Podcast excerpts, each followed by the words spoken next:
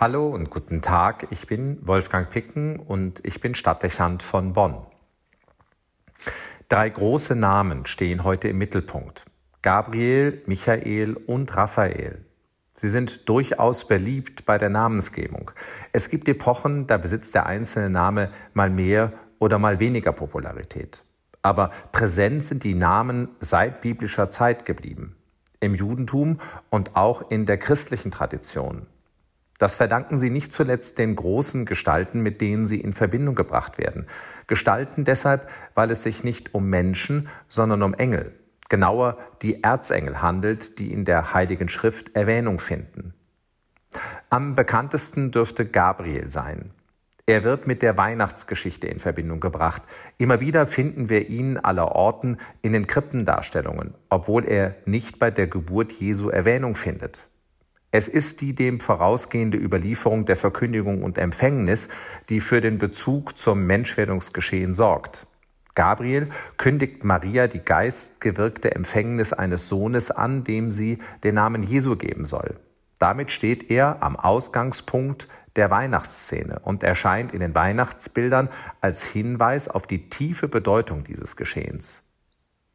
Er erklärt es als die Ankunft Gottes und weckt damit die Aufmerksamkeit des Betrachters für Gottes Gegenwart in Jesus Christus. Gabriel ist der Bote der Nähe Gottes.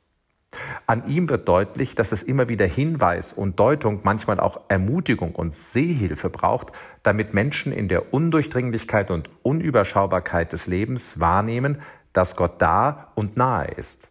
Der Erzengel könnte als Appell an jeden von uns verstanden werden, uns an diesem Auftrag zu beteiligen und dabei behilflich zu sein, dass die Präsenz Gottes und seines Geistes aufgespürt und wahrgenommen werden kann.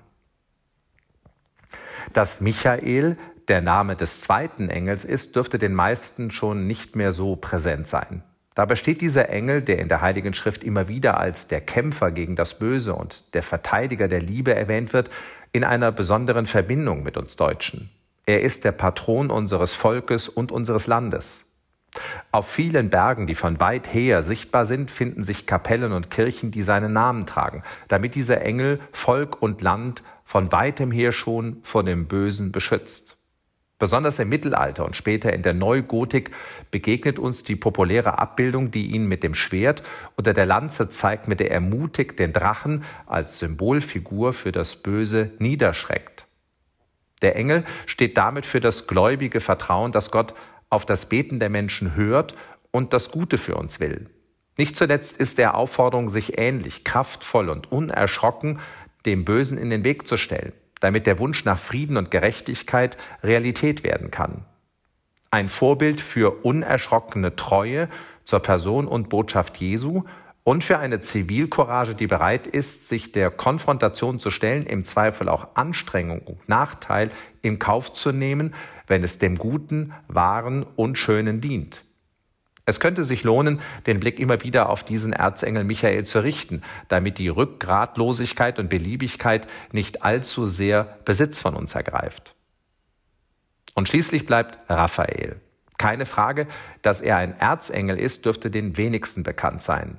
Im Alten Testament wird berichtet, wie er Tobias auf seiner langen Reise begleitet und heilend und sorgend tätig wird, wann immer es nötig ist.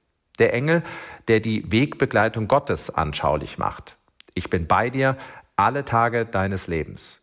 Und der Engel, der durch seine Nähe Heilung und inneren Frieden ermöglicht. Der Engel, der mit jedem unterwegs ist und sicherstellt, dass man sein Ziel erreicht. Seine Nähe vermittelt Vertrauen in das Leben. Auch die Züge dieses Engels haben eine Botschaft an uns. Sie fordern, nicht unachtsam aneinander vorbeizugehen, sondern aufmerksam zu sein die Wegschrecken derer, die unseren Weg manches Mal auch zufällig betreten, im Blick zu haben und unseren Beitrag zu leisten, dass sie sich wahrgenommen und begleitet fühlen.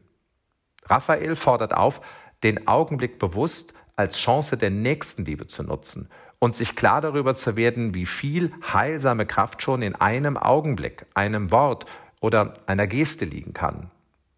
Seien wir im guten Sinne Wegbegleiter des Nächsten. Und zugleich wirbt er für das Vertrauen gerade in schwierigen Zeiten.